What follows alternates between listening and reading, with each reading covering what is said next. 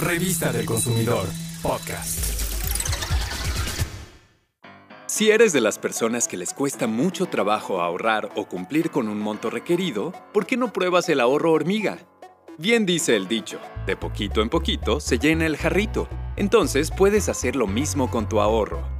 El ahorro hormiga consiste en que en un frasco con tapa, alcancía o alguna caja, guardes diariamente monedas de 1, 2, 5 y hasta 10 pesos, así como billetes de 20, 50 y 100 pesos.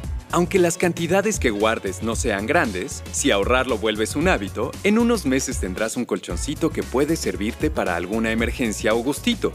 Por ejemplo, si durante un mes guardas 20 pesos, tu ahorro mensual será de 600 pesos y en un año tendrás 7,200 pesos. Y lo mejor es que este método no se te hará pesado.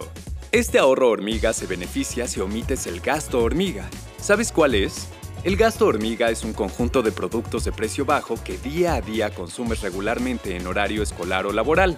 Por ejemplo, un café de 20 pesos, unas papas de 15 pesos, unas galletas de 18 pesos o cualquier otro snack que consumas durante el día. Recuerda que prepararte alimentos en casa es más saludable.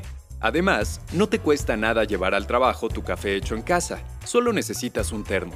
Por eso, libérate de esos gastitos y mejor ahorra ese dinero en tu frasco o alcancía.